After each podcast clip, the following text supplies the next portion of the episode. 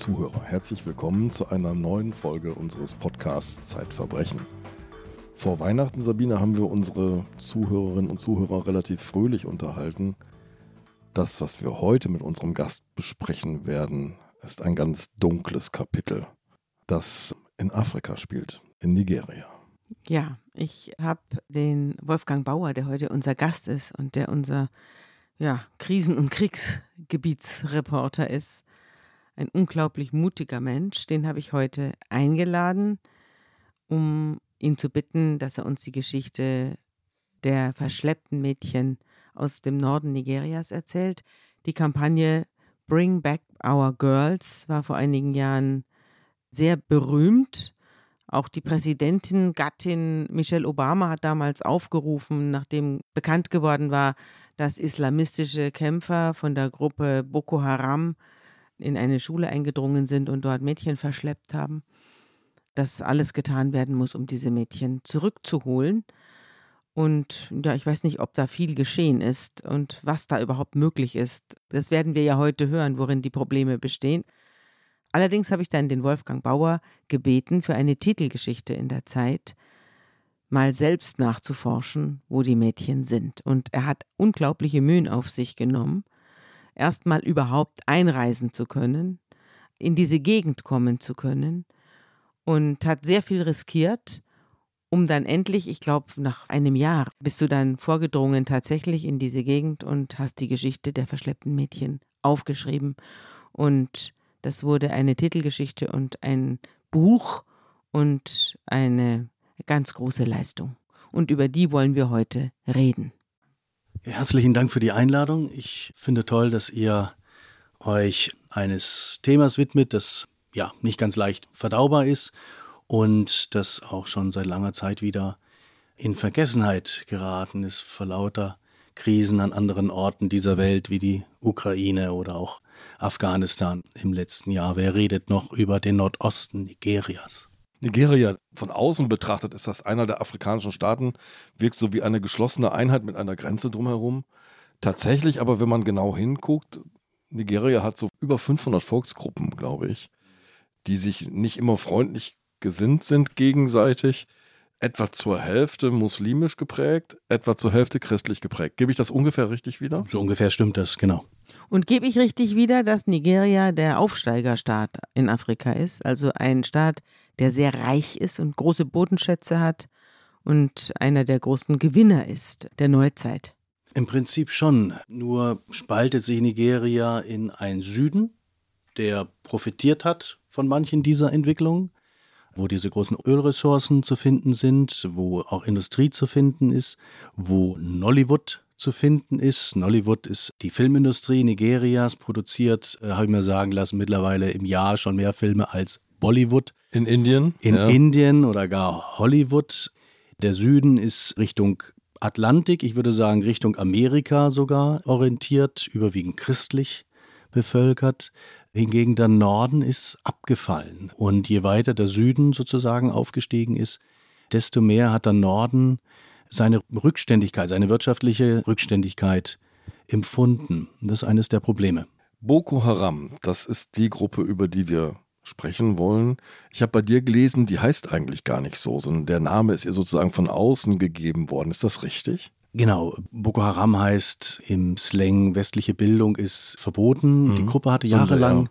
gar keinen Namen, hatte immer wieder dann mal wechselnde Namen, hat sich ja mittlerweile auch aufgespalten. Und das ist auch signifikant für diese Bewegung, dass es kein klares in unserem Verständnis Konzept gibt, trotzdem eine Massenbewegung geworden ist. Ich muss mir das vorstellen wie den Islamischen Staat als eine Verbrecher-Community, die sich im Namen ihres Gottes da anderer Menschen bemächtigt, sie tötet, sie vergewaltigt und verschleppt und ausraubt. Nun, sie selber empfinden sich, glaube ich, mehr als Revolutionäre, eher so wie französische Revolution. Und jede Revolution braucht sozusagen Opfer und in jeder Revolution fließt Blut und müssen Menschen ihr Leben geben, damit andere Menschen in der Zukunft besser leben, beziehungsweise für immer leben, nämlich im Paradies, an was sie glauben. Boko Haram hatte sich früher mit Al-Qaida liiert, ist inspiriert gewesen von den Taliban, mitbegründet, auch von Afghanistan-Veteranen, Nordnigerianern, die an der Seite von Bin Laden gekämpft haben in Afghanistan, die als dann 2001 die Taliban-Glorie zu Ende ging in Afghanistan, angeblich mit sehr viel Geld wieder zurückgekommen sind nach Nigeria und dort dann radikale Strukturen, die ohnehin schon existiert haben im Norden, noch zusätzlich militanter gemacht haben und aufradikalisiert haben. Mhm. Später haben sie sich dann den Islamischen Staat angeschlossen. Mittlerweile gibt es einen Flügel, der empfindet sich Al-Qaida nahe. Ein anderer Flügel, der größere, ist immer noch liiert mit dem Islamischen Staat. Spannend fand ich bei dir nachzulesen, was so Entwicklung in Afrika angeht oder was diese Terrorgruppen angeht, sind wir oft ein bisschen ahistorisch unterwegs. Wir kennen die Quellen, die Wurzeln oft nicht so richtig. Und hier steht am Anfang eigentlich so etwas wie eine soziale Bewegung im Nordosten Nigerias rund um den Imam Mohammed Yusuf. Der organisiert zum Beispiel Mikrokredite für Bedürftige. Ja, das ist ja häufig der Fall bei islamistischen radikalen Bewegungen. Auch beim Islamischen Staat war das sehr ähnlich. Die treten als karitative Organisationen auf zunächst bilden dadurch ihre Anhängerschaft. Die kriegst du nicht durch Köpfe abhacken von Anfang an, sondern das ist natürlich sehr viel komplexer. Und die Leute, die sich auch Boko Haram angeschlossen haben am Anfang, die hatten ihre Gründe. Ich habe ja schon erwähnt, der Norden Nigerias sehr rückständig, vernachlässigt. Das ist nicht nur ein Verschulden des Südens und christlicher Politiker, sondern die Gründe hat man auch in der eigenen Kultur dieser Stämme, dieser Nation zu suchen, die seit Jahrhunderten versucht haben, sich abzuschirmen, Bildung eben eher abzuwehren, weil Bildung immer Bildung der Kolonialmächte gewesen ist, der Briten zum Beispiel. Und weil Bildung immer mit der Befreiung von Frauen einhergeht. Das wollen wir mal nicht unterschlagen hier.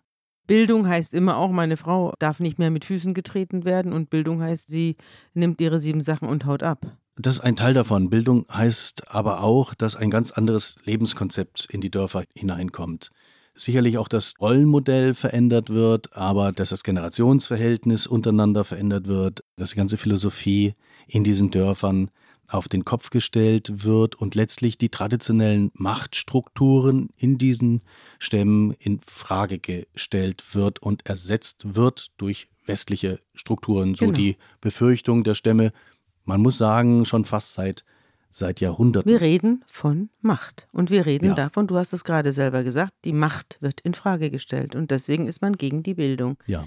Im Mittelpunkt deiner Reportage, um jetzt auf den Fall zu kommen, nach der langen Vorrede, steht ein Wald. Was gibt es zu diesem Wald zu sagen? Der Sambisa-Wald, der ist ein undurchdringlicher, riesiger Wald in der Größe von Belgien, oder? Ja, der Sambisa-Wald ist ein großer Wald, jetzt aber kein Dschungel im klassischen Sinne, sondern eher ein Steppenwald. Aber es ist der letzte Wald, der überhaupt in dieser ganzen Region noch übrig geblieben ist. Alle anderen Wälder sind abgeholzt worden, weswegen der Sambisa-Wald schon unter den Briten zum Nationalpark erklärt wurde. Da sind die Leute gerne hingefahren, um zu jagen. Und auch noch in den 90er Jahren war das ein touristisches Ausflugsziel mit 50 Rangern, die da Chalets betrieben haben, ein Restaurant, ein Informationszentrum, ein Ausflugsziel für die Städter in Nigeria und die wenigen westlichen Touristen, die sich da in dieser Gegend verirrt hatten. Und dieser Wald ist jetzt Symbol der Grauensherrschaft von Boko Haram geworden. Die in diesem Wald Zuflucht gesucht haben. Ja, Bäume bieten, das sieht man jetzt ja auch wieder in der Ukraine, in ganz anderen Kontext, Bäume bieten Schutz der Wald ist ein Rückzugsgebiet und jedes Mal, wenn Boko Haram unter Druck gewesen ist in diesen Jahren, über die wir reden, haben sie sich in den Sambisa-Wald zurückgezogen. Sie haben die Ranger vertrieben. Schon 2013 passiert, haben mehrere von ihnen getötet. Die anderen sind geflohen und haben sich dann diesen Wald sozusagen untertan gemacht und dorthin dann auch viele der Frauen, die sie entführt hatten, und der Kinder verschleppt. Und dort in dem Wald sind sie wieder von oben noch von den Seiten angreifbar, denn der Wald ist undurchdringlich, schreibst du, er ist knorrig und miteinander verwachsen. Das ist wie ein Gewebe, durch das man schlecht durchdringen kann. Und sümpfig ist es auch noch. Mhm. Und in diesem Wald gibt es viele Raubtiere, aber vor allem eben diese Kämpfer. Ja, genau. Das schlimmste Raubtier in diesem Wald war in diesen Jahren der Mann. Ist das immer noch so? Nein, der Sambisa-Wald wurde mittlerweile von der nigerianischen Armee erobert, in Teilen auch zerstört. Er ist zwar undurchdringlich sozusagen, wenn man zu Fuß ihn durchdringen will, aber er ist natürlich nicht undurchdringlich für Bomben, für Artilleriegeschosse. Und mit diesen Waffen hat dann die nigerianische Armee diesen Wald bzw. die Boko Haram Camps dort eingenommen und auch sehr viele der entführten Frauen dabei getötet. Mhm. Auch darüber haben die Frauen, mit denen ich gesprochen habe, ausführlich geredet. Deine Geschichte ist 2015 im August erschienen, ist also schon über sieben Jahre alt. Und erzähl, wie du dahin gekommen bist und was du erlebt hast. Ja, die ist im Magazin 2015 erschienen. Das Buch ist dann 2016 erschienen. Mittlerweile haben wir immer wieder aber auch Recherchereisen dorthin unternommen. Das letzte Mal war ich dort vor anderthalb Jahren. Und zu einigen der Frauen besteht auch immer noch Kontakt. Nicht mehr zu den meisten, muss ich zugeben, aber zu einigen Frauen. Etliche Frauen haben uns auch bei den allerletzten Recherchen für die Zeit noch geholfen, was für mich großartig gewesen ist. Ich versuche, so weit es geht, den Kontakt auch langfristig aufrechtzuerhalten, weil es furchtbar spannend ist, was aus diesen Menschen passiert. Ja, die ganze Recherche, du hast es eben schon gesagt, hat ihren Anfang genommen mit äh, den Meldungen, dass einige der Chibok-Mädchen freigekommen sein, hieß es. Die Chibok-Mädchen, ja, das war der große Fanal, dieses eine Ereignis nach so vielen anderen grauen Taten und so vielen anderen Morden, Entführungen und Leid, dass die Weltöffentlichkeit zum ersten Mal auf dieses Land hat schauen lassen, zum ersten Mal auf die Existenz dieser seltsamen Terrorsekte hat schauen lassen. Die entführten Internatsschülerinnen der kleinen Siedlung Chibok waren, glaube ich, so um die 265 Mädchen, die da in einer Nacht von der Terrorsekte entführt worden waren. Da steht also waren. ein Internat mitten in einem Dorf. Muss ich, wie muss ich mir das vorstellen? Am Rand eines Dorfes, ja. genau. Ein westlich geprägtes Internat oder warum? Naja, westlich würde ich jetzt nicht sagen. Auf jeden Fall ist das ein Inbegriff von Bildung. Genau, das ist ein mehr oder minder modern geschriebenes Curriculum. Eine Schule spezialisiert eben auf Mädchenbildung. Mhm. Das ist denen ja dann schon ein Dorn im ähm, Auge. Den Männern von Boko Haram ein Dorn im Auge. Und das Spektakuläre war eben die hohe Zahl an Mädchen, die in einem Ereignis entführt worden war. In der ähm, Nacht vom 14. auf den 15. April 2014 ist das geschehen. Die Zahlen gehen so ein bisschen auseinander. Ich habe 276 Mädchen gelesen. Es sind jedenfalls ist eine sehr hohe Zahl. Das hat sehr hohe Aufmerksamkeit erzeugt. Infolge dieses Ereignisses gab es auch den Aufruf von Michelle Obama, Bring Back Our Girls. Genau. Our Girls waren die Internatsschülerinnen aus diesem Dorf. Und wir wurden dann, beziehungsweise Du, Frau Rückert, wurdest dann aufmerksam auf diese Geschichte, als die ersten dieser Mädchen dann angeblich wieder freigekommen waren, in sogenannte Stabilisierungscamps überführt wurden und dann haben wir uns die Frage gemeinsam gestellt, ist es möglich, mit diesen Mädchen zu reden? Kann man über das Schicksal dieser Mädchen, diese große Tragödie, die sich da offenbar in fernen Nordosten Nigerias abspielt, erzählen und verstehen?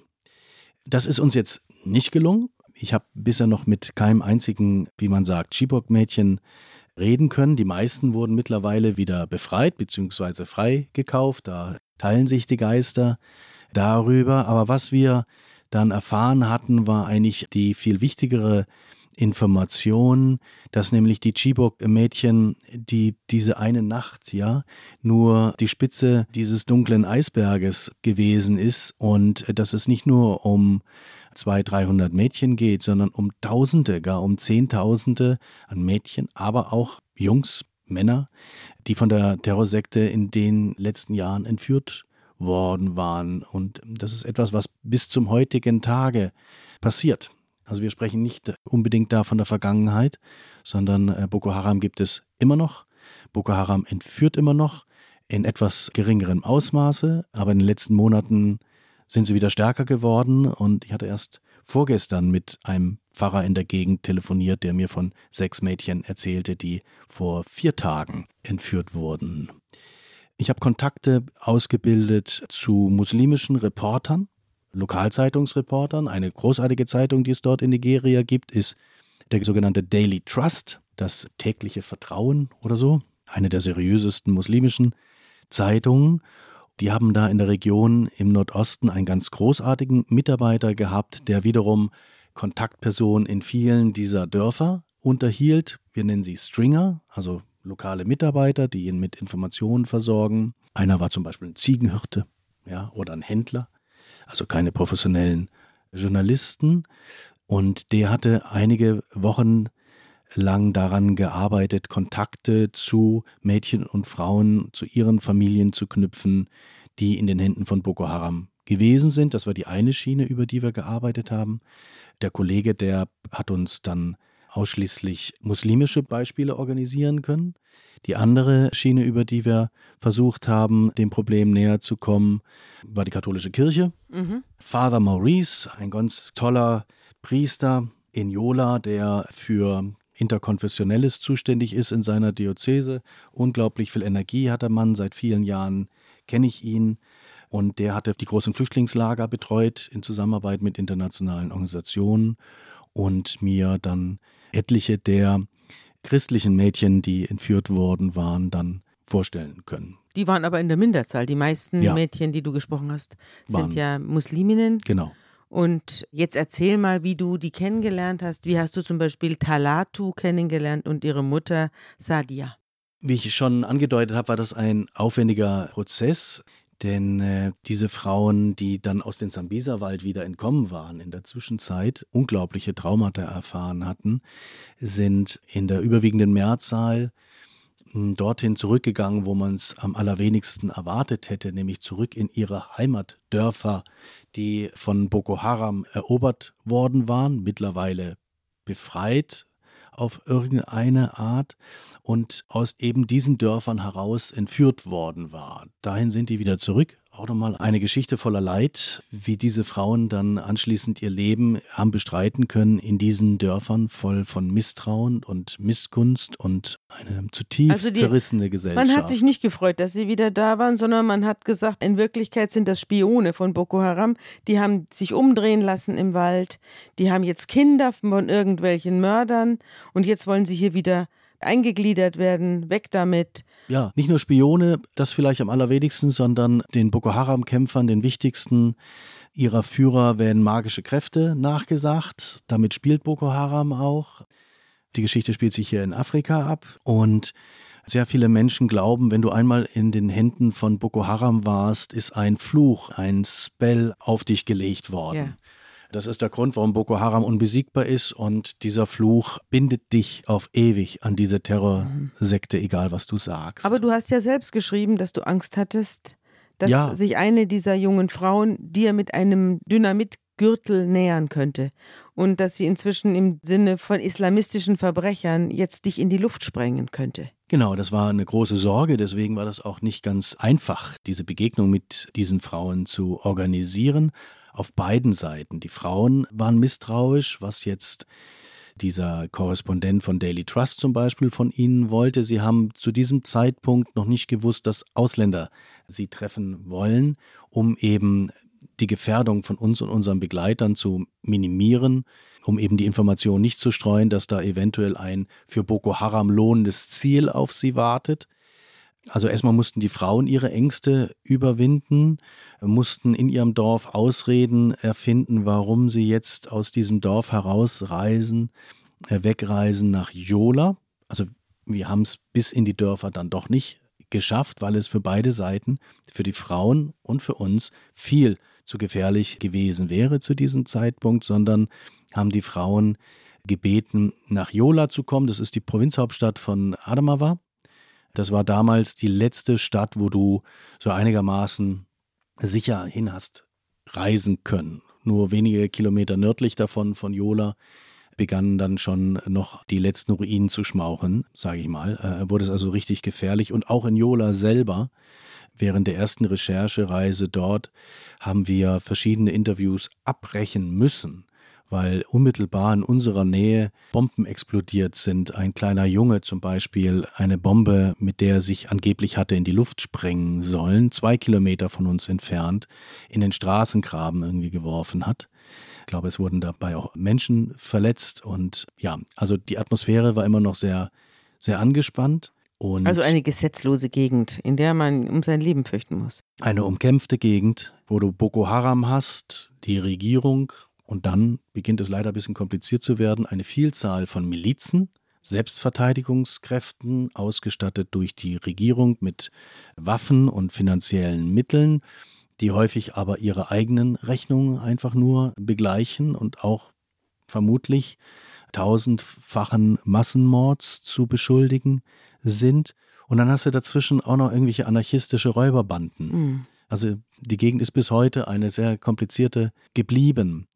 Als wir dann die ersten Frauen in Jola empfangen hatten und. In einem Hotel habt ihr euch da getroffen, oder? Wir haben alles Mögliche ausprobiert. Wir haben alle zwei Tage die Orte gewechselt. Diese Interviews gingen sehr lange. Wir haben teilweise bis zu drei Tage mit den einzelnen Frauen verbracht, in Vertrauensgruppen, ja, Mutter mit Tochter, Mutter mit Schwester, Cousinen untereinander. Diese Gespräche waren oft unterbrochen von Pausen. Wir haben erst uns auf Stühle gesetzt, dann haben wir gemerkt, dass das der Atmosphäre nicht zuträglich ist, dass die Frauen sich nicht entspannen, denn die kennen keine Stühle. Auf Stühle ja. setzt man sich in dieser Kultur nur, wenn man Boss ist.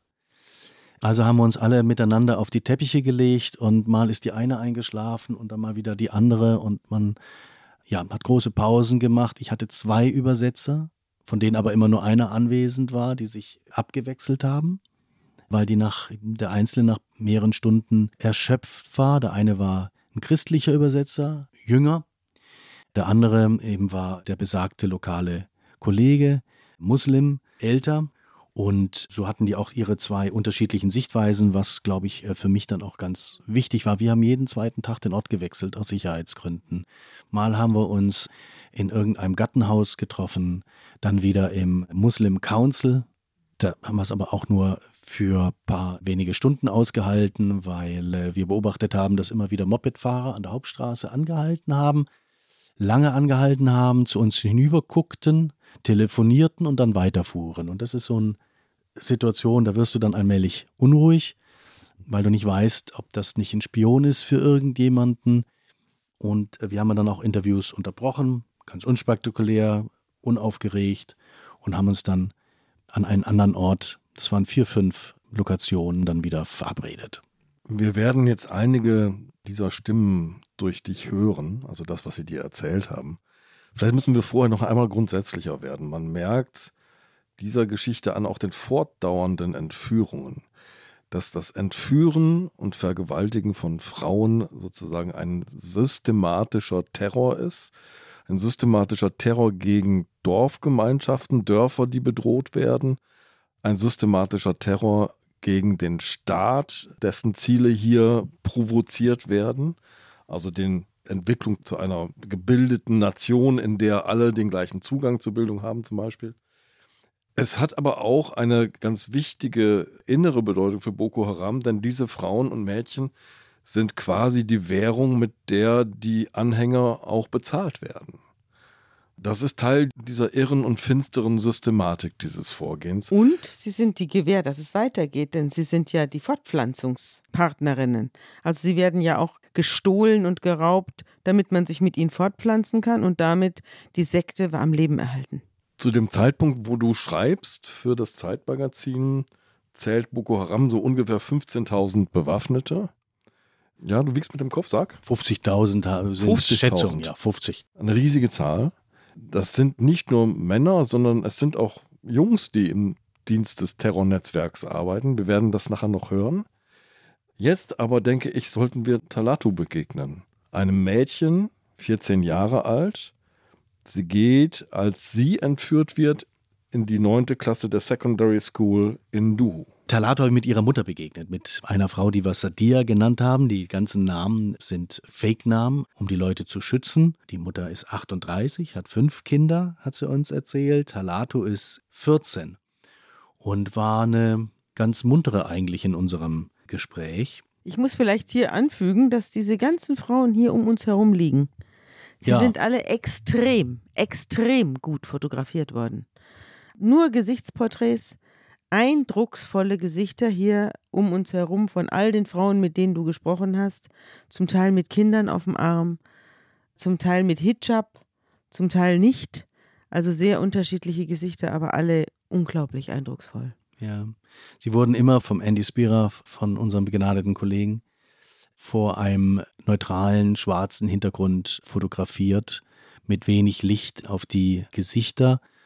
Andy hat ein Riesentalent, den richtigen Moment abzuwarten, den richtigen Blick einzufangen mhm. dieser Leute. Drei dieser Gesichter haben wir damals auch auf den Titel genau. getan. Werbung Liebe Hörerinnen und Hörer, Sie möchten das Magazin zum Podcast einmal unverbindlich testen? Dann lassen Sie sich Ihre persönliche Zeitverbrechen-Ausgabe gratis nach Hause liefern. Jetzt bestellen unter www.zeit.de slash Verbrechen-testen.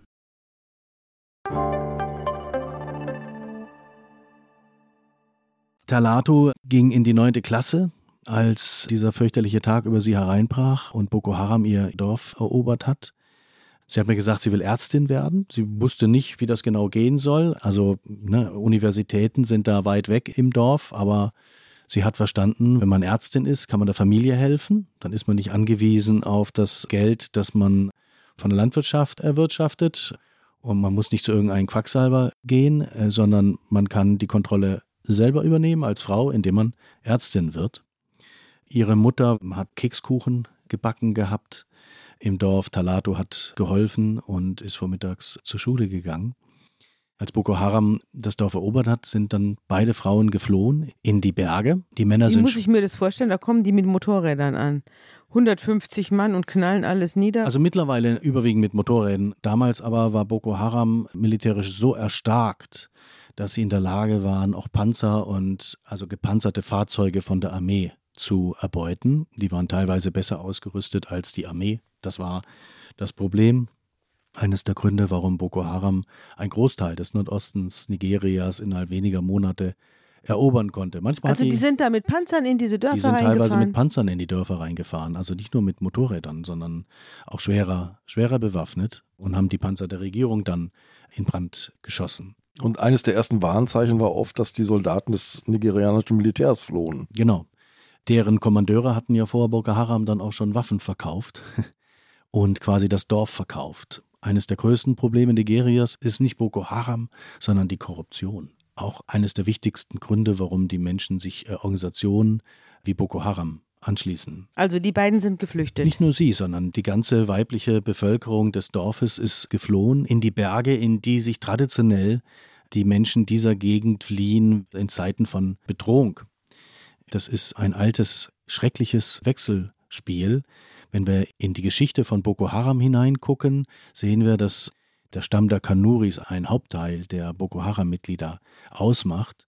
Die Kanuris hatten früher ein Reich besessen, das sich von Südlibyen bis nach Kamerun hinzog. Das waren die ersten, die den Islam nach Nigeria brachten. Die haben schon mit dem Byzantinischen Reich Handelsverbindungen gehabt und waren große Sklavenjäger die kleineren Stämme versklavt haben, weshalb es für Jahrhunderte in den Talniederungen, in dem auch Duhu liegt, das Dorf, aus dem Talato und ihre Mutter stammt, quasi unbesiedelt waren. Die Menschen siedelten in den Bergen aus Schutz, um sich dort besser verteidigen zu können, und sind erst in die Täler gezogen, als dieser Sklavenhandel durch die Briten Anfang des vergangenen Jahrhunderts aufgebrochen worden war. Die Briten haben dann angefangen, Schulen zu bauen entlang der wichtigsten Straßen. Und um diese Schulen herum haben sich die Dörfer in den Tälern gebildet. Jetzt sind die aber in der Situation wieder in die Berge geflohen. Eine Oma von ihnen, die mitgeflohen war, hatte eine Cousine, die in einem dieser Dörfer in den Bergen lebte, aber unglücklicherweise für unsere Familie jetzt war dieses Dorf christlich. Und die Cousine hat ihnen erlaubt, ja, eine Nacht in diesem Dorf zu übernachten, aber danach haben die Dorfbewohner gesagt, ihr müsst weiter, weil ihr seid zwar verwandt, aber ihr seid Muslime und die meisten Muslime sind Boko Haram mhm. und töten uns Christen, was sie mhm. auch taten. Und wir trauen euch nicht. Wenn ihr weiter hier bleibt, dann seid ihr genauso gefährdet, weil die Radikalen unter uns, den Christen, werden euch irgendwann Leid zufügen. Also mussten die beiden dann mit ihrer Familie weiter fliehen, weiter in die Berge, in ein kleineres muslimisches Dorf, wo ihnen dann aber erstens bald die Vorräte ausgingen. Die Dörfer haben dort nichts. Die Armut ist entsetzlich. Die meisten Menschen dort sind ohnehin, ohne Krise, ohne Krieg, schon mangelernährt. Und einer der Dorfbewohner, ein junger Mann, ein äh, Underdog, wie wir sagen würden, der Gesellschaft in dem Dorf, hat dann Boko Haram verraten, dass dort eben die Frauen sich hingeflohen hätten an diesen Ort, hat ihnen verraten, wie man dorthin kommt. Und dann wurden sie dort von Boko Haram arrestiert und zurück in ihr Dorf geführt. Ja, wo sie dann erstmal, das ist ganz typisch für Boko Haram, auf einen zentralen Platz versammelt wurden und nochmal neu das Glaubensbekenntnis sprechen mussten, weil Boko Haram geht davon aus, dass auch wenn man bisher Muslim war und den Islam irgendwie praktiziert hat, dass man trotzdem kein richtiger Muslim ist, weil mhm. man ist ja nur richtiger Muslim, wenn man das nach ihrem Textbook macht. Mhm. Also nicht nur mit der Stirn beim Beten den Boden berühren, sondern den ganzen Oberkörper. Die Frauen durften nicht mehr die Häuser verlassen, durften nicht mehr auf die Märkte gehen ohne männliche Begleitung. Leute, die protestiert haben, wurden vor ihren Augen, also auch vor Talatus Augen, den Augen dieser 13-, 14-Jährigen, geköpft. Und zwar nicht vom Hals her, sondern vom Nacken her, wie uns viele Frauen im Detail ganz abgeklärt erzählt haben, weil wenn du es vom Nacken her machst, dieser Prozess länger dauert, wie wenn du es von der Kehle machst. Also ein ganz klares Signal an die Dorfbevölkerung, wenn ihr nicht kooperiert, dann sind wir das Grauen. Wenn ihr kooperiert, dann sind wir eine euch helfende Struktur. Aber die Zeichen wurden dann bereits schon in den ersten Tagen klar gesetzt. Dann kam wieder eine neue Phase. Boko Haram kam unter Druck militärisch. Die Frauen hatten auch ein, zwei Mal versucht, auch Mutter und Tochter mit anderen zusammen zu fliehen, was jedes Mal wieder misslang. Häufig verraten eben von der sozialen Unterschicht, also Mitgliedern der sozialen Unterschicht dieser Dörfer. Boko Haram bedient sich eben den Außenseitern, ja, den Waisenjungs, die von keiner Familie richtig akzeptiert werden, von Dieben, von Jungs, die bisher bekannt waren den Markthändlern, die. Äh, die keine Solidarität in die Gemeinschaft hinein hatten. Ja, die auch keine Hoffnung hatten, von der Gemeinschaft je gefördert zu werden, keine Aufstiegsmöglichkeiten mhm. hatten. Und die einzige Aufstiegsmöglichkeit, die sich jetzt ihnen in diesem Moment bot, war halt Boko Haram. Und das war eine gewaltige Aufstiegsmöglichkeit. Genau, für die versprach das den größten Gewinn. Ja. Mhm. Ja. Mhm. Viele von denen wurden dann Kommandeure. Viele, die äh, ja früher sozusagen im Dorf gebettelt hatten, im Staub saßen, waren, waren jetzt der Chef. Innerhalb von Monaten ja, mhm. und haben auf den weißen Pferden, ein Beispiel von einer anderen Familie mir erzählt, dass sie dann im Sambiserwald im Camp gesehen hätten, wie das schwarze Schaf des Dorfes, das schwarze Schaf einer ihrer Nachbarfamilien, der sich nie um seine Frau und die Kinder und um seine Eltern gekümmert hatte, der irgendwie rumlungerte, immer in Abuja und in sonstigen Städten, plötzlich als großer Marschall auf dem weißen Pferd des Dorfchefs durch diesen Wald ritt mhm. und Leute zum Tode verurteilte und entschied, welche Frau welchen Mann zu heiraten. Ja, das war habe. bei uns bei den Nazis jetzt auch nicht furchtbar viel anders.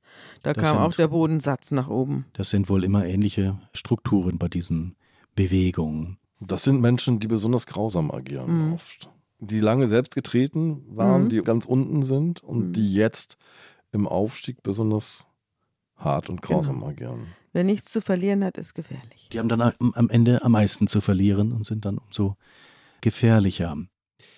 Ja, die Frauen wurden dann abtransportiert äh, Richtung Sambiserwald. Wie gesagt, dieses ehemalige Touristenreservoir hat verschiedene Tore. Was heißt Tore? Ja, Zufahrten, also richtig wohl Tore für die Touristen. So richtig äh, klassisch, die man so, aufmachen kann. Man, nein, ich weiß nicht so, aber das sind so Willkommensgestelle wie auf der amerikanischen ah. Range, so wurde mir okay. das gezeigt. Ah. Mit Schildern obendrein, Tor 1, Tor 2. Ah.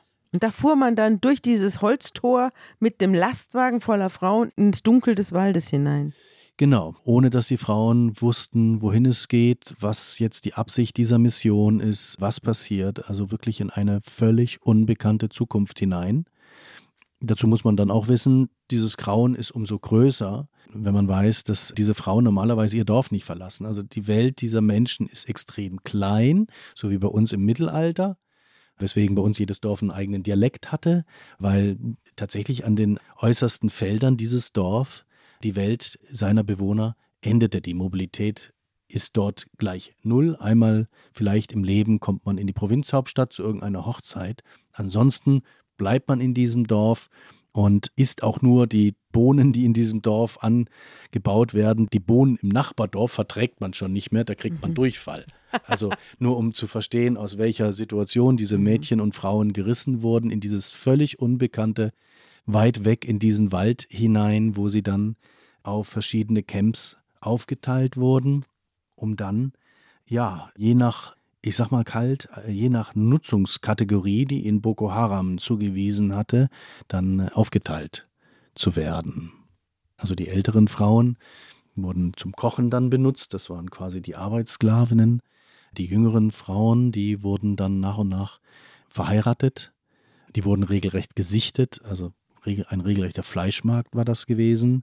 In dem Camp, in dem Talato und Sadia, ihre Mutter, dann landeten, gab es angeblich Vertreterinnen der Chibok-Mädchen, die schon Monate davor entführt worden waren, schon lange durch die Gehirnwäsche von Boko Haram wohl gelaufen waren, entweder tatsächlich umgedreht wurden oder unter Zwang agierten, jedenfalls als Einpeitscherin wahrgenommen wurden von den Mädchen, mit denen ich mich unterhalten hatte, die sie einwiesen, die sie äh, beim Koranunterricht auch schlugen und die dann auch den inneren Zirkel der Boko Haram-Führerschaft dieses Herrn Shekau als Dienerin zugearbeitet haben. Was ist eigentlich mit den Männern? Was ist denn mit dem Vater von Talatu? Was ist mit den Brüdern?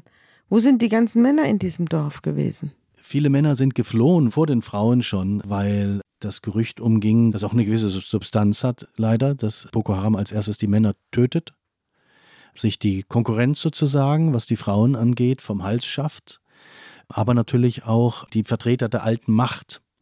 Die Männer sind als erstes in die Büsche geflohen und haben die Frauen zurückgelassen, in der Hoffnung, ihnen werde schon wenigstens nicht das Leben geraubt. Ich glaube, das ist eine irre Entscheidung in diesem Moment. Auch da gibt es natürlich Liebe und in dieser Situation die eigene Frau zurücklassen zu müssen, die eigene Tochter, Fünf Das- Kinder. kann man sich, glaube ich, gar nicht vorstellen, was das für den Einzelnen bedeutet. Aber wenn es für mich nur den Tod bedeutet, aber keine Lösung für die Frauen bietet, deswegen wohl sind die meisten Männer dann in den Busch geflohen. Einzelne dieser Männer haben sich dann wohl auch Boko Haram angeschlossen. Darüber wurde natürlich mit mir nun nicht so offen geredet. Als Reporter muss man auch die eigenen Grenzen kennen. Sadia hat sich dann ja angstvoll erkundigt, wen wollt ihr denn alles verheiraten? Frauen wie mich oder meine Tochter ist ja gerade mal 14. Ja, es gab eine ganz klare Antwort, die verwies, glaube ich, auf den Propheten. Genau, es hieß, der Prophet hätte auch eine Frau gehabt, die sieben war. Und ab diesem Alter ließen sich Mädchen verheiraten. Es gab dort niemanden, der da widersprach, weil die wenigen, die da widersprochen hatten, ich habe vorhin diese Situation erklärt, von den zwei Männern, die geköpft worden waren, danach, danach widerspricht man nicht mehr, sondern fügt sich seinem Schicksal. Du hast vorhin vom Stamm der Kanuri berichtet, die historisch eine große Rolle gespielt haben, die eine große Macht waren, die dann unterging quasi als die Kolonialmächte kamen und ihre Bildung brachten und ihre Strukturen brachten. Ja, und selber alle Versklavten. Nicht, was braucht man Sklavenhändler, wenn man jetzt selber da ist? Da muss ich korrigieren. Also das Reich der Kanuri wurde durch die Franzosen und die Briten und die Deutschen zusammen aufgespalten, indem die dann halt da ihre Kolonialgrenzen gezogen haben. Also Sambisa-Wald, Yola, diese Region Nigerias war für einige Jahrzehnte auch deutsche Kolonie. Ja, da gibt es noch alte Gräber von deutschen Soldaten, die da begraben wurden. Und äh, diese drei Kolonialmächte zusammen haben diese alten Reiche aufgesprengt. Die Deutschen haben versucht, die Sklavenjagden der Kanuri zu unterbinden, sind aber gescheitert daran. Erst die Briten haben es wohl erfolgreich geschafft. Allerdings zu einer Zeit, ne, 19 also das war ja nach dem Ersten Weltkrieg dann in den 20er und 30er Jahren, als nun auch das British Empire selber die Sklaverei längst abgeschafft hatte. Das war jetzt nicht der Beweggrund der Kanuri, sich gegen die Briten zu wehren, sondern nachdem ihnen das Reich genommen worden war und dieser enorme kulturelle Einfluss über Westafrika. Wie gesagt, sie haben den Islam nach Nigeria gebracht. Also es war eine kulturtreibende Nation. Nachdem ihnen jetzt das Reich genommen worden war, wollten sie sich nicht auch noch ihre Kultur nehmen Mhm. lassen durch diese Schulen. Mhm. Wer ist Abu Bakr Shekau? Ja, das fragen sich viele. So genau weiß man es bis heute nicht. Aber der Herr Schekau steht quasi für die Radikalisierung dieser Terrorsekte. Das war der Nachfolger von Yusuf. Yusuf hat die Sekte ursprünglich gegründet. Beide Männer, Yusuf und Schekau, waren Kanuri. geboren im Nordosten Nigerias und kam aus sehr, sehr ärmlichen Verhältnissen. Beide Männer waren sogenannte Al-Machiri, das sind die Söhne einer Familie, die die Familie nicht mehr ernähren kann, mhm. irgendeinem Imam in der Nachbarschaft dann in die Obhut gibt. Der betreibt dann so eine Art Koranschule, die Al-Jamiris werden dann Koranschüler genannt, berüchtigt quasi im ganzen Nordosten, weil sie ständig in der Straße sitzen mit ihren Blechnäpfen und die Menschen anbetteln. Also sozusagen die verstoßenen Söhne einer ganzen Region. Also die waren selber auch so verstoßene Kinder, die jetzt ganz groß rauskamen? Und jetzt die Chefs. Die die Ungerechtigkeit empfunden haben, die das Heil im Koran gesucht haben, in dem Koran, wie sie ihn vermittelt bekommen haben. Der Gründer Yusuf, das war so um das Jahr 2000 herum, eben wir hatten schon davon gehabt, er hat als soziale Bewegung begonnen, der wollte die äh, soziale Ungerechtigkeit im Land abschaffen, der hatte aber sich auch vorgenommen, die Traditionalisten im Nordosten zu bekehren, man muss wissen, dass ein Großteil der Leute dort oben irgendwie an Allah so glaubt oder an den christlichen Gott, aber tatsächlich noch an die alten Naturgötter. Mhm. Ja, für die Sonne gibt es eine Gottheit, für mhm. den Regen. Mhm. Das ist da noch sehr virulent.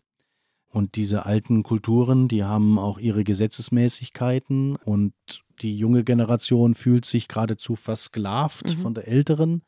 Und indem man dann die Kultur wechselt und in den modernen Islam zum Beispiel geht oder in das Christentum, hat man dann auch die Möglichkeit, als junger Mann oder manchmal auch als junge Frau, sich von den Eltern zu befreien und dann doch endlich den zu heiraten, den man heiraten will. Also aus diesem Kontext heraus hat sich Boko Haram gebildet. Yusuf wurde exekutiert vom Militär. Da gibt es sogar Videos davon. Yusuf hatte sich erst in den letzten Jahren seines Lebens der Gewalt zugewandt. Davor hat er immer die Gewaltlosigkeit gepredigt. Durch die Afghanistan-Erfahrung seines Kompagnons allerdings hat sich das geändert und durch die Regierung, die immer heftiger gegenüber dieser Bewegung vorging, ebenfalls. Er wurde exekutiert und danach stieg dieser Shekau auf, der eine Tochter geheiratet hatte, so heißt es, von Yusuf. Diese Tochter, die starb im Kindsbett. Danach hat er wohl so heißt es wiederum, psychologische Probleme bekommen, wurde gewalttätig, musste teilweise an Ketten gefesselt werden, weil er einfach sich selber nicht mehr im Griff hatte, hat sich weiter radikalisiert. Nach dem Tod von Yusuf hat er dann eine seiner vier Witwen geheiratet und galt fürderhin als der Anführer dieser Sekte. Wir alle können uns noch die Videos angucken im Internet von Abu Bakr Shekau. Und auch mir, weiß nicht, wie, wie das euch ging, aber also ich habe Gänsehaut am Rücken bekommen, wenn ich mir diese Videos angeguckt habe, weil der, der tritt nicht abgeklärt wie die Führer vom Islamischen Staat auf, ja, so staatstragend, allwissend, lächelnd mit dem Finger gen Allah gehoben, sondern der inszeniert sich als Hexer. Der wirkt wirklich dämonisch, der kriecht in die Kamera rein, der brüllt, der lacht, der grient, der genießt die Verkündung der Brutalitäten und seiner Wahrheiten. Man bekommt regelrecht Angst, vor diesem Mann und mit ihm begann der militärische Aufstieg von Boko Haram. Äh, mittlerweile soll er, nachdem bestimmt zwölfmal sein Tod verkündet wurde, tatsächlich gestorben sein. Vor zwei, drei Jahren hat er sich wohl äh, selber in die Luft gesprengt beim Versuch, ihn festzunehmen. Die Frauen, die du gesprochen hast, die haben ihn aber noch erlebt. Oder auf jeden Fall war in der Mitte ihres Lagers ein Haus, das für ihn vorbehalten war und in dem er auch zeitweise gelebt hat. Auf jeden Fall, seine Frau hat da drin gewohnt. Genau, eine seiner Frauen, die haben im Wald gelebt. Jede Frau hat so einen Baum zugewiesen bekommen. Die, diesen Baum mit dem Unterholz haben sich irgendwie halbwegs bewohnbar gemacht. Also die Flüchtlingsfrauen haben einen Baum zugewiesen die bekommen. Die entführten Frauen, ja. Mhm. Und in der Mitte davon als einzig festes Gebäude, so haben sie mir verschiedene dieser Frauen unabhängig voneinander erzählt, sei so eine Art Wellblechhütte gestanden das Zuhause von den Herrn Schekau, den sie, wie du gesagt hast, nie gesehen haben, nur eben eine seiner Frauen. Und vor der Hütte hätten dann zwei Plastikstühle, die einzigen Plastikstühle im ganzen Lager gestanden. Der eine größer für ihn, der andere kleiner für die Frau. Und drumherum waren die Schiebock-Mädchen, die diese Frau bedient haben. Ja, das war quasi dieses spirituelle Zentrum dieses bizarren Camps der entführten Frauen, die noch nicht verheiratet waren und der Frauen, die einst mal entführt gewesen sind und sich mittlerweile Boko Haram zugewandt hatten und dann einen anderen Status genossen. Was Shekau inszeniert in seinem eigenen Auftreten, aber auch im Verhalten von Boko Haram sind unendliche Grausamkeiten. Es gibt eine Szene, die du schilderst, die ist jenseits meiner Fantasie sozusagen. Frauen vom Stamm der Kanuri werden zu Mörderinnen. Du schilderst eine Szene, in der 50 Frauen am Boden liegen, weil sie sich weigern, zu heiraten, zwangsverheiratet zu werden. Und hinter diesen 50 Frauen stehen 50 Frauen mit einem Messer. Und was jetzt droht und was jetzt folgt, ist eine Massenexekution. Das widerspricht meiner Vorstellungskraft, sich solche Grausamkeiten, solche Inszenierungen auszudenken. Gibt es eine Strategie dahinter? Geht es darum, tatsächlich so besonders grausam und so besonders bedrohlich zu wirken? Werden diese Geschichten nach außen getragen, um Menschen zu bedrohen und zu zwingen, gefolgsam zu sein? Was ist die Idee dahinter? Es ist jenseits meiner Vorstellungswelt. Ja, das ist ja nur ein Teil der Wahrheit, die Grausamkeit, diese Exekution und die Brutalität, die disziplinieren soll, die auf brachiale Art zeigen soll, wir sind die Stärkeren, wir sind stärker in der Gunst von Allah, wir sind unbesiegbar, fürchtet euch. Auf der anderen Seite aber versucht ja Boko Haram auch einiges für seine Anhänger und Anhängerinnen auch manchmal zu tun. Also sie plündern die umliegenden Dörfer, versuchen die, die eigenen Leute zu versorgen damit. Sie versuchen den Markt also wirtschaftlich gerechter zu gestalten, haben zum Beispiel Zwischenhändler verboten, die Zinstreiberei verboten, ahnten Bestechlichkeit heftiger, versuchen andererseits auch für soziale Gerechtigkeit einzutreten, aber ziehen sozusagen brennend durch das Land. Entweder bist du gegen uns oder du bist für uns. Das ist meine Interpretation dessen, was mir da seit Jahren erzählt wird. Interessant fand ich bei der Szene, die du beschreibst, diese 50 auf dem Boden liegenden Frauen, dahinter 50 Frauen mit Messer. Wer sich weigert, dem wird der Kopf vom Nacken her abgeschnitten. Interessant fand ich, dass nur eine einzige Frau sagt, ich heirate doch. Die wird dann entlassen. Die 49 anderen werden hingerichtet. Wenn das so stimmt. Ja. Ähm, ich hatte vorhin ja schon mal bekommen. erwähnt, mir wurde das erzählt Mhm. und die Frauen, mit denen ich äh, geredet hatte, die durch eine entsetzliche Zeit gegangen sind, mögen äh, hier und da bei den Gesprächen natürlich versucht haben, die eigene Würde etwas stärker herauszuarbeiten, als es tatsächlich gewesen ist. Also man darf da jetzt nicht jede Aussage bis aufs i-Tüpfelchen trauen. Was haben Sie denn erlebt, die Frauen? Unsere beiden Kandidatinnen, die beiden Frauen, denen wir hier folgen im Geiste, die wurden ja beide verheiratet. Am eindrücklichsten bleibt mir noch das Gespräch mit einer Frau in Erinnerung, die auf der Flucht aus dem Dorf ihren Mann verloren hat, der erschossen wurde von einem Boko Haram-Kämpfer, den erschossenen Mann, den sie wohl auch wirklich liebte, Vater ihrer Kinder, um dann wenig später an den Mörder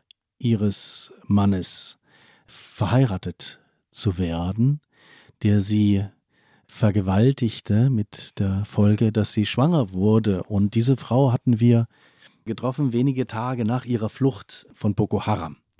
Das war alles noch extrem präsent und sie brachte mit sich ein Kind. Musa hieß er, glaube ich, fieberkrank, große Augen, ganz, ganz irritiert, hat die ganze Zeit verloren in die Welt gestarrt, so kam es mir vor ja, sie hat keinerlei Kontakt zu diesem Kind irgendwie gehabt. Das war wie so ein Stück Fleisch, was in ihrem Schoß lag. Das war das Kind ihres Vergewaltigers und mehr noch des Mannes, der ihren Ehemann, den Vater der anderen Kinder, die jetzt mit diesem neuen Kind haben aufwachsen müssen, getötet hat. Sie wollte dieses Kind erst töten, hat sie mir erzählt, als sie es bekommen hatte. Aber die Frauen um sie herum hatten ihr gesagt, mach das nicht, weil du willst deine Seele retten. Du hast alles verloren, deine Reinheit, deine Würde, deinen Mann, aber deine Seele hast du noch. Verliere jetzt nicht auch noch deine Seele, wenn du dieses Kind tötest, was eine Sünde ist. Mhm. Also hat sie es ausgetragen, wie man so sagt. Das lag jetzt als Stück Fleisch in ihrem Schoß und sie hat zu mir gesagt, ich hätte es töten sollen. Mhm. Also, das ist einer der berührendsten Momente, ich glaube, meiner ganzen. Berufsgeschichte gewesen. Diese Hilflosigkeit und diese Verlorenheit zu spüren von dieser Frau. Wir haben begonnen mit dem Dickicht dieses Waldes, mit dem undurchdringlichen Dickicht. Ich glaube, eine der Frauen schildert auch, wie der Lkw-Fahrer, der die Gruppe von Frauen da reinfährt, am helllichten Tag das Licht anmachen muss, um sich zu orientieren und den Weg zu finden. Es ist wahnsinnig schwer, auch für die Regierungstruppen gegen diese Lager vorzugehen, die da drin verbarrikadiert sind. Es gibt Drohnenangriffe, es gibt, du hast vorhin von Raketenangriffen zum Teil gesprochen oder Granatangriffen. Wie gelingt den Frauen die Flucht? Also die Armee schießt und nimmt in Kauf, dass die Frauen auch sterben, die entführten Frauen? Ist es dieses Chaos im Lager, das dann entsteht, wo dann die Fluchtmöglichkeiten entstehen? Und wie sind die Frauen, mit denen du gesprochen hast, aus den Fängen von Boko Haram geflohen? Ganz unterschiedlich. Die meisten durch Attacken der Armee. Die schießen dann Granaten rein oder? Die bombardieren mit Flugzeugen. Äh, Die Mhm. wissen ja, wo die Lager Mhm. sind. Also so dicht ist der Wald Mhm. nicht, als dass man von oben nicht irgendwie dann doch nach längerer Beobachtung äh, erahnen könnte, wo jetzt die Camps von Mhm. Boko Haram sind. Da haben die in diesen Fällen hineingeballert mit Luftwaffe und Artillerie. Und die nigerianische Armee ist eine, wenn die kämpft, möchtest du nicht ins Kreuzfeuer kommen. Wenn sie für dich kämpft. wenn Möchtest du sie, nicht ins Kreuzfeuer ja, sie, kommen? sie war ja ausgeschickt, auch sozusagen von der internationalen Gemeinschaft, teilweise auch unterstützt, um diese Frauen zu befreien und hat beim Versuch, es zu tun, ich glaube, mehr Frauen getötet, als sie letztlich dann befreien konnten. Also das hat man auch nirgendwo in den internationalen Nachrichten gelesen. Das habe ich alles nur aus diesen Interviews mir ja in Erfahrung bringen können. Aber die Menge an Toten, die mir die Frauen im Einzelnen teilweise mit Namen beschrieben haben, die war entsetzlich. Also die sind aus einem Armageddon sozusagen, aus einem brennenden Wald, aus einem brennenden Camp mit äh, sterbenden und toten Frauen und Kindern geflohen in diesen Wald hinein, den sie nicht kannten, sind verloren in anderen Camps, wo alleingelassene Frauen lebten, denen sie zutiefst misstrauten, gelandet, nach wenigen Stunden wieder aufgebrochen sind, dann auf Gruppen toter Frauen gestoßen, sind durch Flüsse gewartet. Schrecklich ist diese Szene, wo sie den sterbenden Kindern begegnen, Ja, die verbrannt sind. Diese völlig verbrannten, sterbenden Kinder, die nach ihrer Mama rufen. Also furchtbar. ja. Furchtbar. Und sind dann wieder zurück in ihre Dörfer geflohen.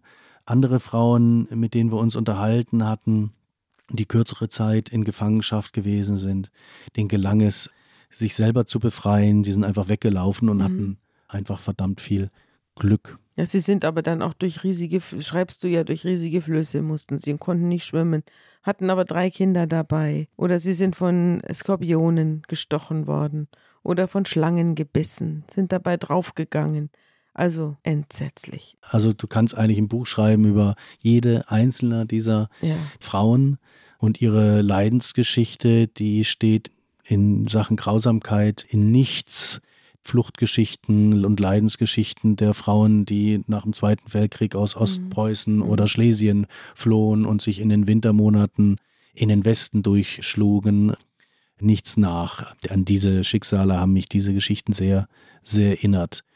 Nur, ja, redet keiner drüber, sind sie nicht in unserem kollektiven Bewusstsein. Und das war mir auch ein Anliegen, mit dieser Geschichte zu ändern. Was mich immer wieder erschreckt hat beim Lesen, war die Systematik dieser Grausamkeit, die taktische Grausamkeit, die da vorgenommen wird. Wenn sich Boko Haram-Kämpfer bewegen von einem Ort zum anderen, dann lassen sie die Frauen vorlaufen, sind selbst in der Mitte des Zuges und die Kinder laufen hinterher und wer als Kind zu schwach zurückbleibt, bleibt einfach zurück. Auf dem Rückzug. Auf dem von, Rückzug, Also auf genau. dem Flüchtlingstrecks von Boko Haram, genau. Ja. Die dann mit ihrem gesamten Tross, mit allem, was sie erbeutet haben, dann zum Beispiel Richtung Sambiserwald geflohen sind. Mhm. Aber natürlich tun sie das nicht in dieser Reihenfolge, wenn sie angreifen, also wenn sie das Militär attackieren. Dann, Sieht die Strategie anders aus. ja.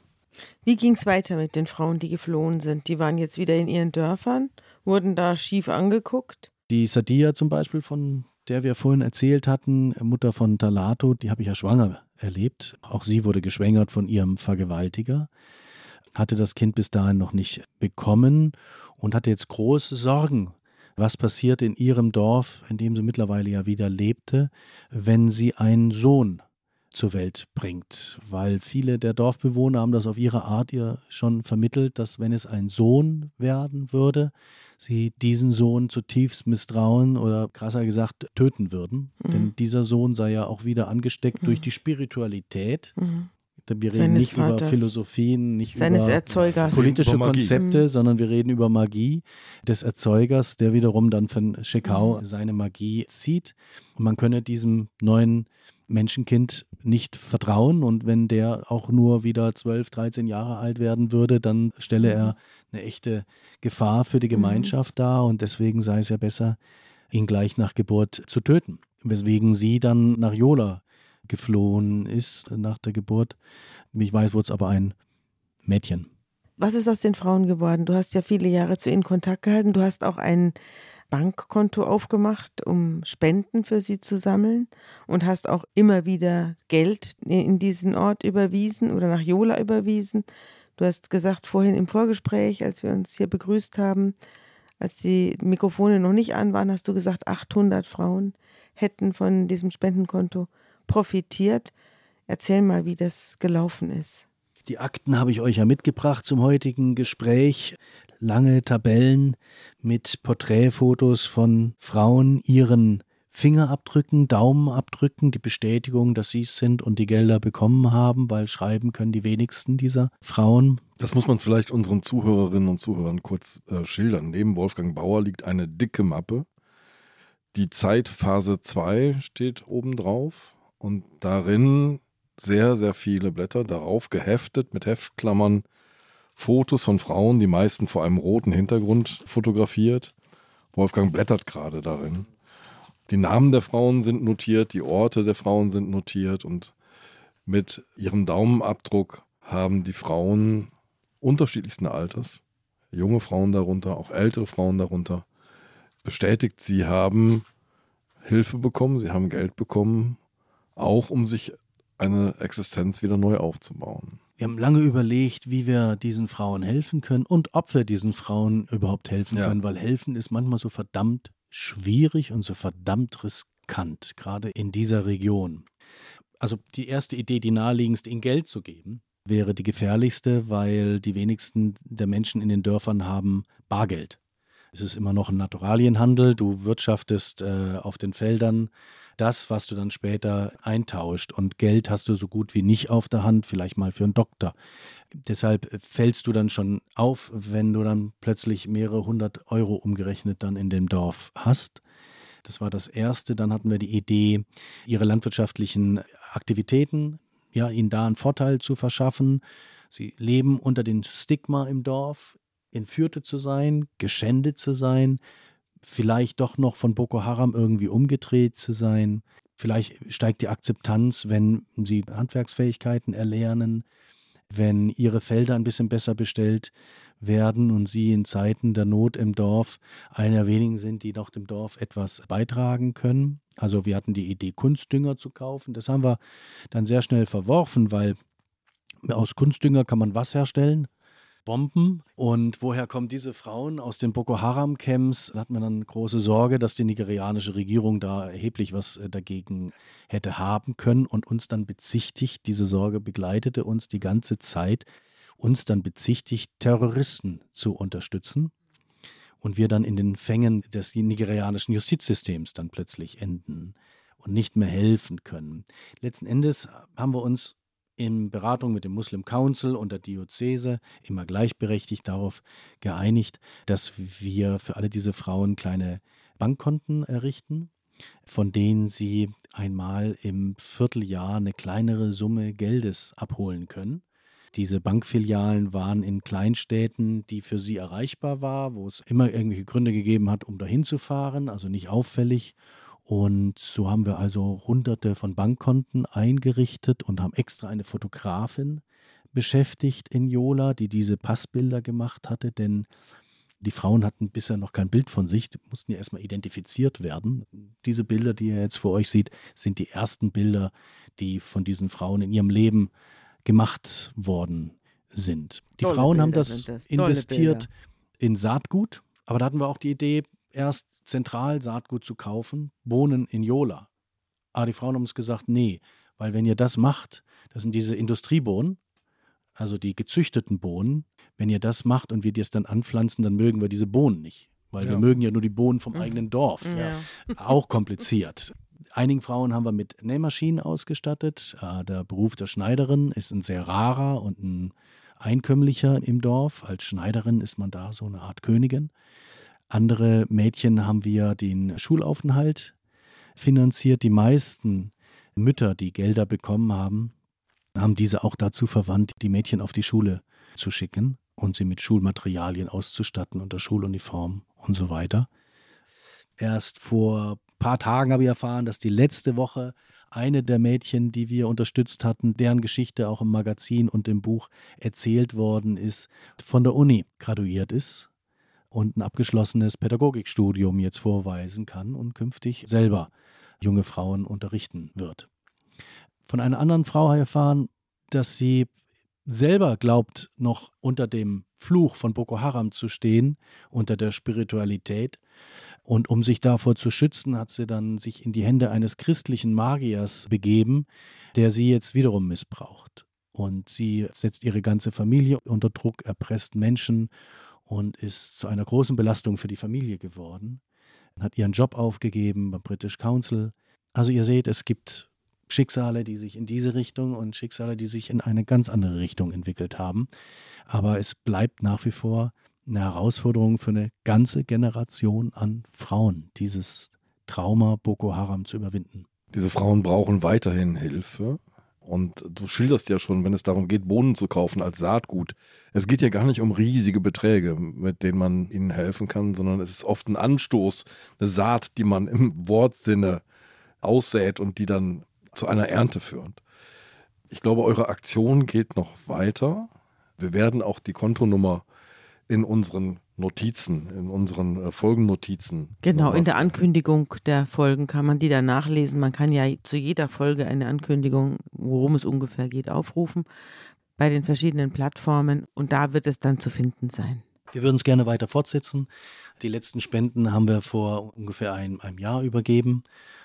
Wie gesagt, immer noch werden Mädchen entführt, immer noch, Gott sei Dank, kommen auch Mädchen und Frauen frei. Und schon kleine Beiträge können die Lebensläufe ganzer Familien verändern. Das, was du vorhin erzählt hast von der Hochschulabsolventin, hat mich besonders berührt, weil was man merkt, ist die große Chance, Sabine, du hast es ganz am Anfang gesagt, für Frauen in solchen Staaten, für Mädchen, die in solche Systeme hineingeboren werden, in solche patriarchalischen Systeme hineingeboren werden, ist Bildung, eigene Bildung. Das ist das, vor dem dann mächtige Männer Angst haben. Und nichts erzählt diese Geschichte besser als die, die du uns mitgebracht hast, Wolfgang. Ich glaube, Bildung ist der große Schlüssel langfristig für die meisten Probleme, die wir auf der Welt haben, in totalitären Regimes wie in wirtschaftlich unterentwickelten Regimes. Alles andere knappert an den Symptomen aber um langfristig eine Situation wirklich grundlegend ins, ins Bessere zu wenden, gibt es eigentlich nur diese eine Lösung, nämlich Bildung besonders für Frauen. Damit wollen wir jetzt diese Sendung beschließen und wünschen unseren Hörerinnen und Hörern ein gutes neues Jahr und wir gehen selber in das nächste Jahr 2023 und wünschen euch alles Gute. Und freuen uns darauf, wenn wir uns wiederhören. Tschüss, Wolfgang. Danke, dass du da warst. Danke euch.